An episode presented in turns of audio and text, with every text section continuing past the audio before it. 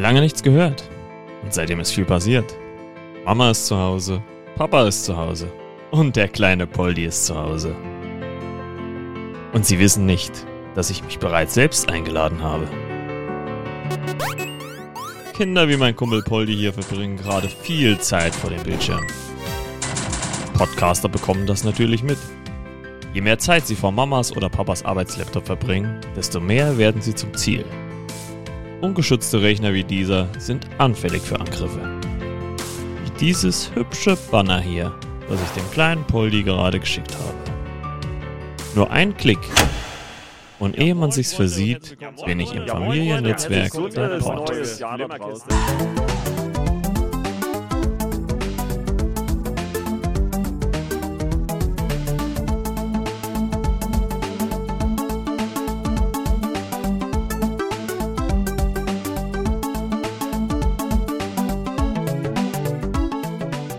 Grüß euch die Madeln, servus die Bam zu Episode 77 von Pixelbeschallung, dem Retro Gaming Podcast mit Witzen, die schlechter sind als die Frisur von Jada Pinkett Smith. Die wenigen, die jetzt nicht abgeschaltet haben, dürfen eine Episode über Mr. Robot and his Robot Factory genießen. Das Christian Slater Intro gesprochen von Marco aus Marcos Flimmerkiste, dem Film- und Serienpodcast. Link dazu findet ihr natürlich in den Show Notes. Mr. Robot and his Robot Factory hat nichts mit der Mr. Robot Serie zu tun. Es ist ein Plattformer aus dem Jahr 1983 für Apple II, Commodore 64, NEC PC 88, Atari 8-Bit Computer und den Fujitsu Micro 7, kurz FM7, der nur in Japan und Spanien verkauft wurde. Gepublished von DataMost. Aktiv waren die zwischen 1981 und 1984. Datamost hat da eine Reihe von Büchern und auch Spielen rausgebracht. Allerdings kommt mir da außer Mr. Robot and his Robot Factory absolut nichts, auch nur annähernd bekannt vor. Wobei ich mir aber Monster Smash mal genauer anschauen sollte. Das Cover mit dem grünen Sully sieht irgendwie cool aus. Ron Rosen und Gary Gilbertson. Das sind jetzt nicht die bürgerlichen Namen irgendwelcher Marvel-Superhelden, nein, das waren Chefdesigner und Komponist des Titels. Ron Rosen habt ihr womöglich ja, womöglich noch nie gehört. Ich habe keine Spuren von ihm im Internet gefunden, außer Mr. Robot eben. Und Gary Gilbertson ist genauso in der Versenkung verschwunden. Und wenn ihr euch jetzt fragen solltet, was zum Teufel er denn da überhaupt komponiert hat, habt ihr wahrscheinlich nicht den Atari-Port gespielt, weil der hat ein animiertes Titelbild inklusive Titelmusik. Nachdem die Story genauso nicht vorhanden ist wie die Musikuntermalung in den anderen Versionen, geht's gleich ab zum Newsflash.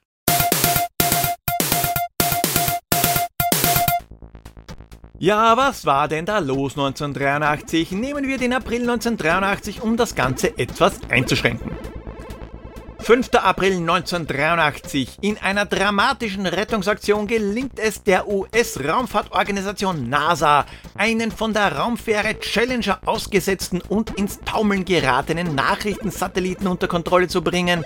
Die Stationierung des Satelliten war die wichtigste Aufgabe des fünftägigen Jungfernflugs der Challenger. Und wie es dann drei Jahre später aufgrund Geldgier mit der Challenger zu Ende ging, das wissen wir ja.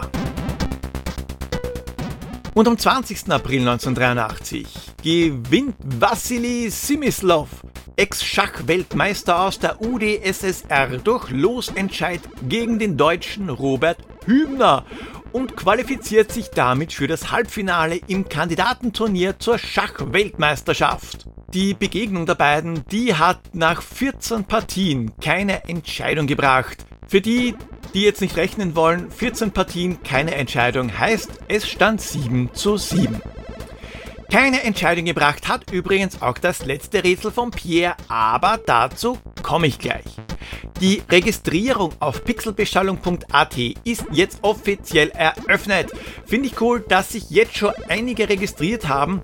Dürfte wohl doch nicht so unnötig sein, wie ich zuerst gedacht habe. Also www.pixelbeschallung.at eingeben und auf den Registrieren-Knopf drücken, dann bekommst du eine coole Profilseite, auf der deine Pixelbeschallungserrungenschaften verewigt sind. Wer weiß, wenn das einige nutzen, baue ich das Ganze vielleicht sogar aus. Das Hacker Achievement, das gibt's zwar nicht mehr, weil die Registrierung jetzt offiziell offen ist, aber es gibt noch andere Errungenschaften. Ich bin mir auch sehr, sehr sicher, dass es des Öfteren zeitlich limitierte Achievements geben wird. Also www.pixelbeschallung.at und registrieren am besten jetzt gleich. Dort schreibe ich auch die wichtigsten Neuigkeiten rein. Öfter reinschauen oder Blog gleich abonnieren lohnt sich also. Auf der Homepage gibt es auch gleich einen Webplayer für die Folgen, solltet ihr euch das Ganze über den Browser anhören wollen. Neu ist, dass sich dieser Player nicht schließt, wenn ihr die Seite verlässt. Ihr könnt also weiter auf Pixelbeschallung herumsurfen und zum Beispiel auf den Mich unterstützen Knopf drücken und trotzdem die Folge weiterhören.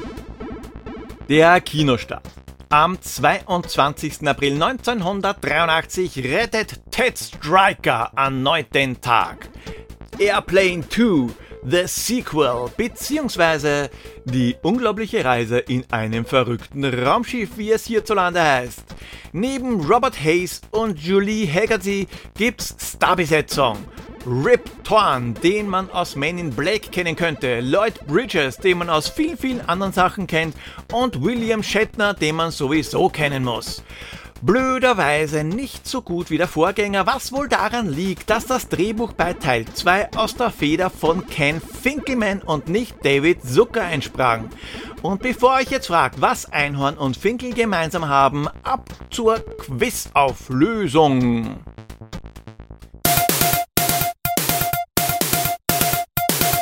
Gut, ich geb's zu. Das Rätsel, das war doppelt schwierig.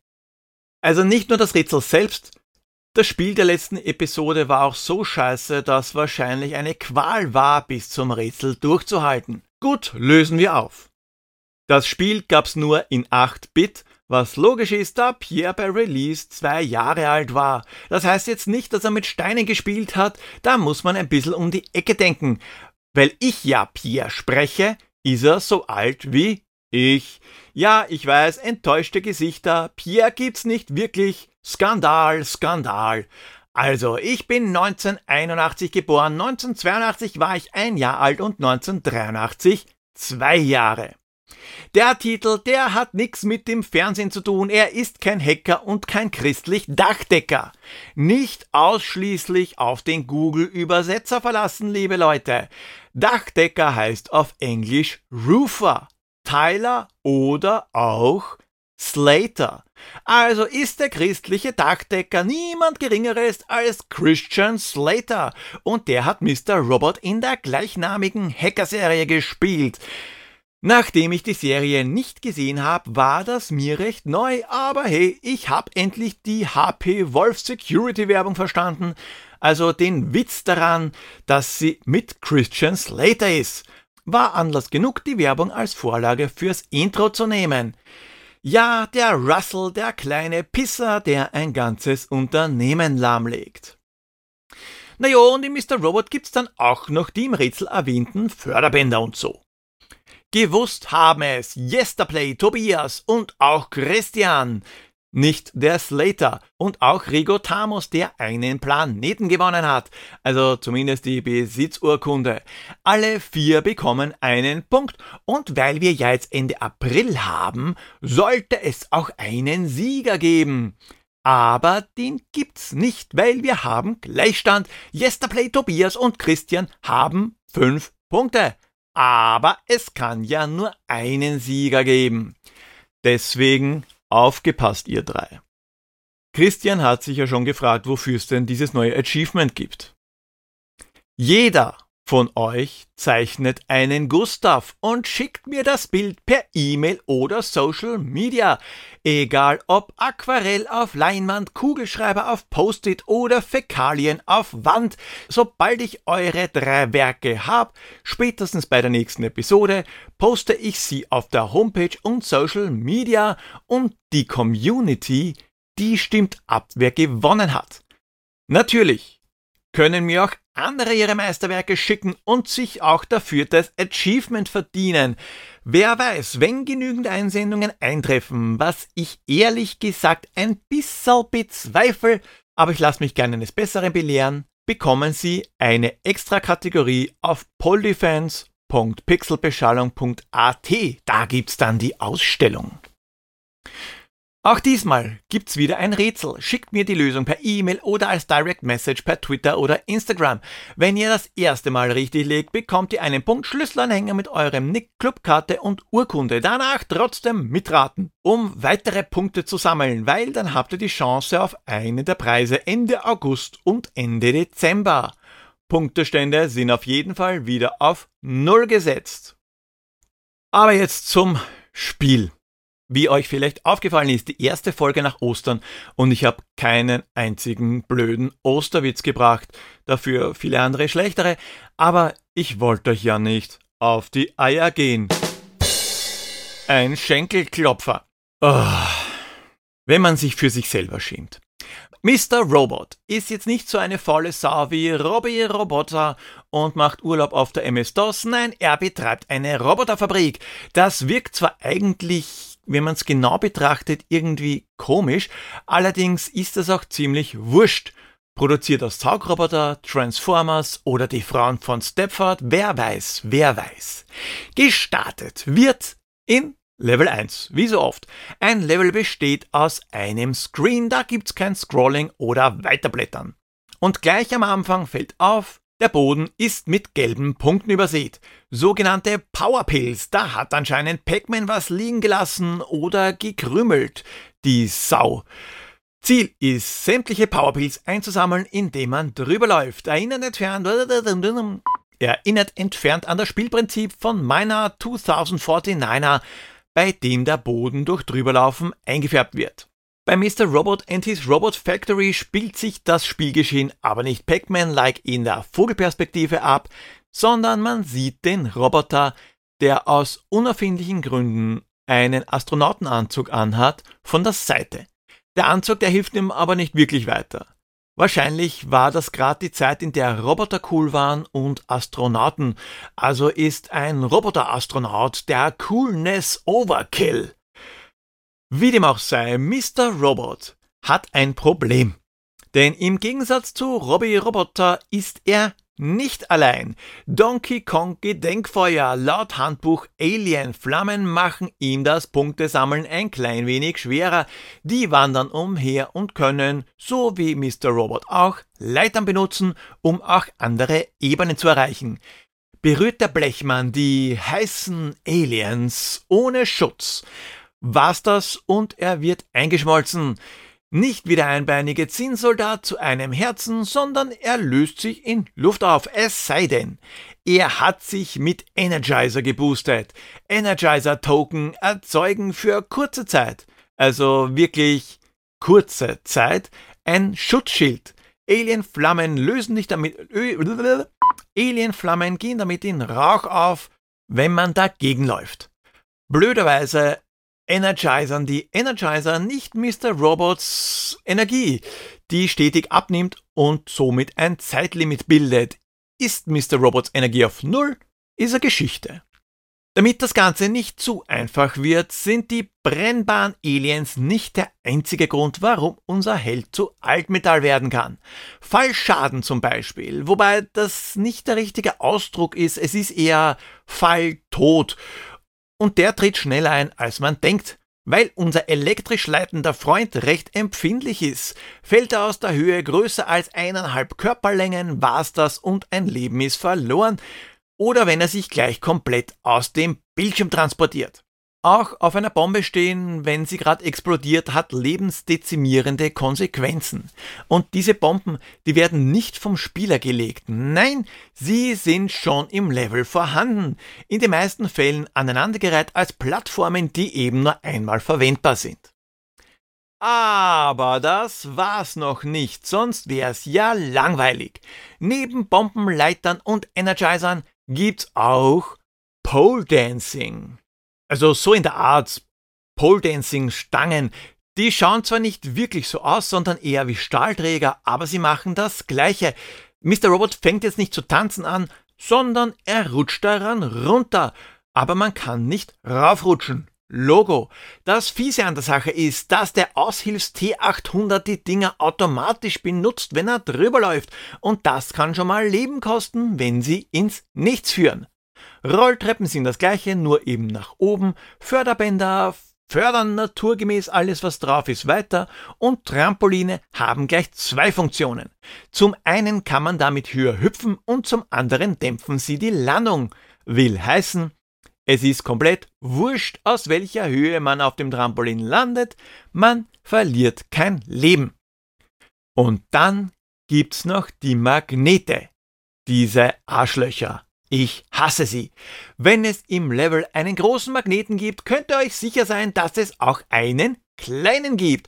Sammelt ihr den kleinen ein, werdet ihr eine Zeit lang in die Richtung des großen Magneten gezogen. Super, weil man das braucht, um größere Lücken zu überspringen. Scheiße, wenn man nicht aufpasst und deswegen in die Lücke reinfällt.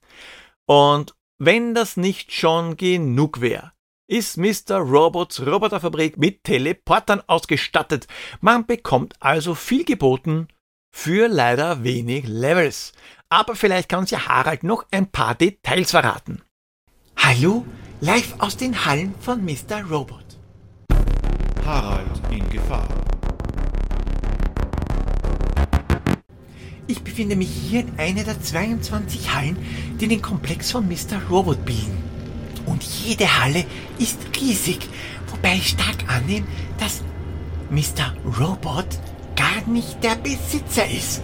Ja, Data Most verschweigt das geschickt, aber Mr. Robot läuft durch die Hallen und sammelt den Dreck vom Boden auf. Fertig ist er erst, wenn jeder Krümel verschwunden ist. Scheint so, als wäre er der Putzroboter.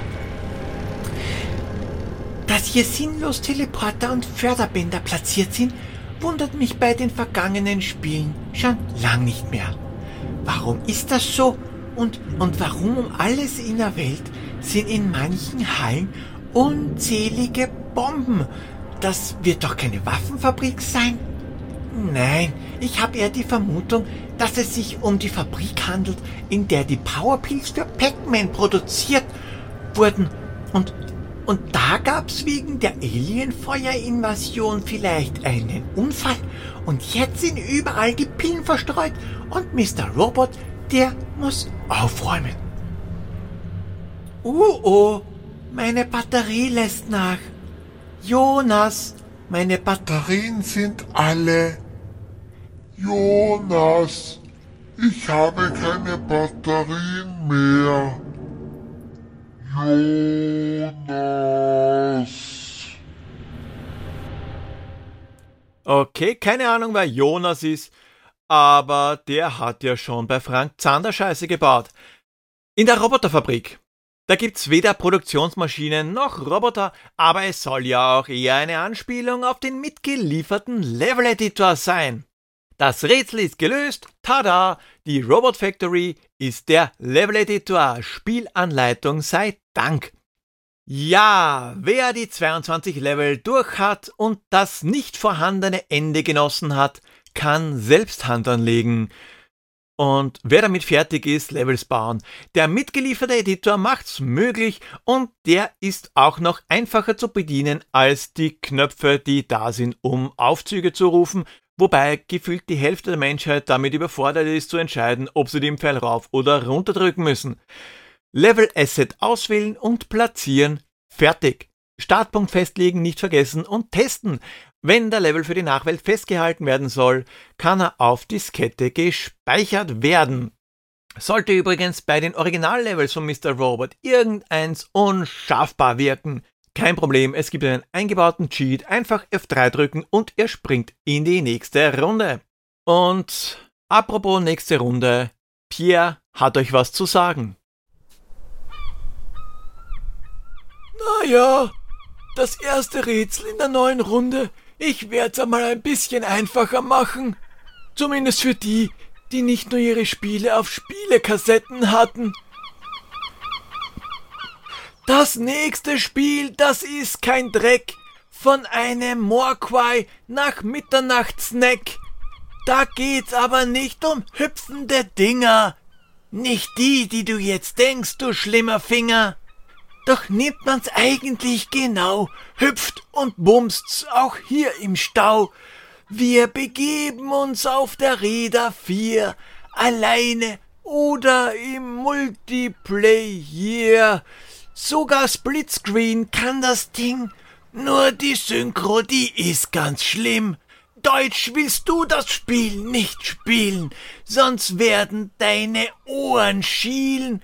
Manchen ist das doch egal, für andere ist es aber fatal. Für mich war es eher ne Qual, wie ne Ananas anal. Um einzuläuten, die neue Runde geb ich dir zu dieser Stunde noch einen Tipp.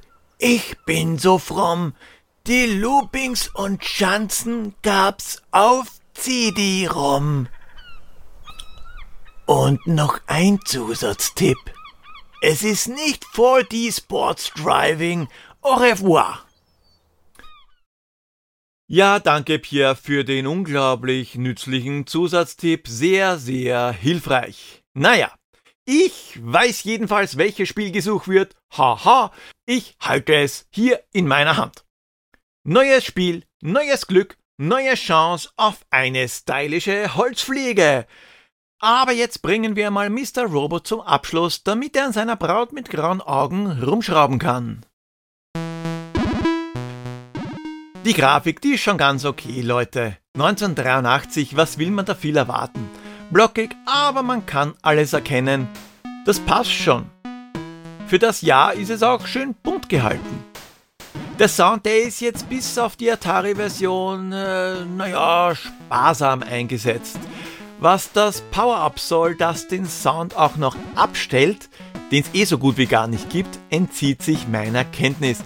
Da wollte man sich vielleicht lustig spielen oder eine Möglichkeit geben, den Sound abzuschalten, keine Ahnung.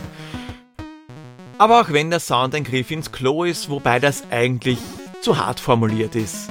Mr. Robot and his Robot Factory ist ein Geheimtipp. Das kennt nicht jeder. Probiert es aus. Ihr werdet es nicht bereuen.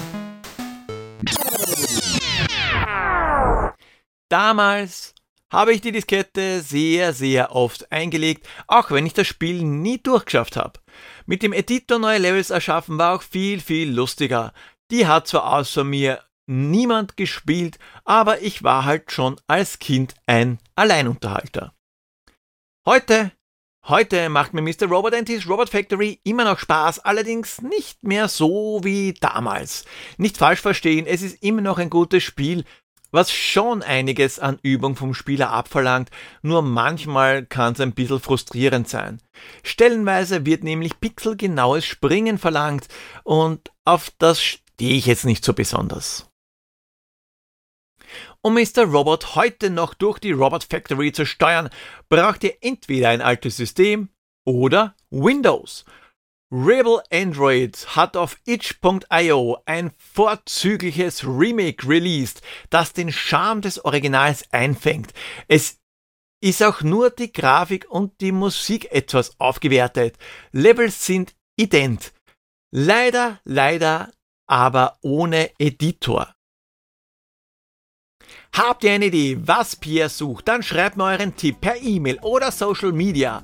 Wollt ihr, dass ich mir ein bestimmtes Spiel vornehme? Dann lasst es mich doch wissen. Und wenn ihr so wie Marco ein Intro sprechen wollt, könnt ihr auch so gerne Pixelbeschallung mitgestalten. Den Text, den bekommt ihr von mir oder ihr denkt euch selber einen aus. Ganz wie ihr wollt, ihr könnt euch einfach meinen Text nehmen und den nach Belieben umgestalten. Da habt ihr volle künstlerische Freiheit.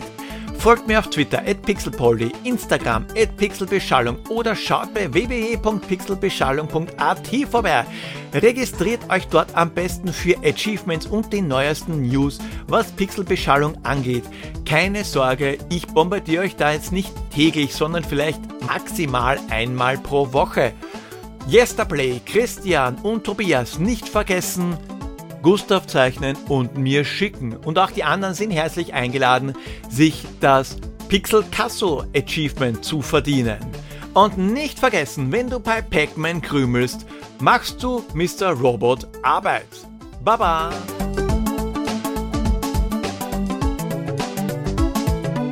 Poldi, das Essen ist fertig. Perfektes Timing. Ich bleibe dann wohl zum Abendessen. Ja, moin, Freunde. Ja, moin, Freunde. Ja, moin, Freunde.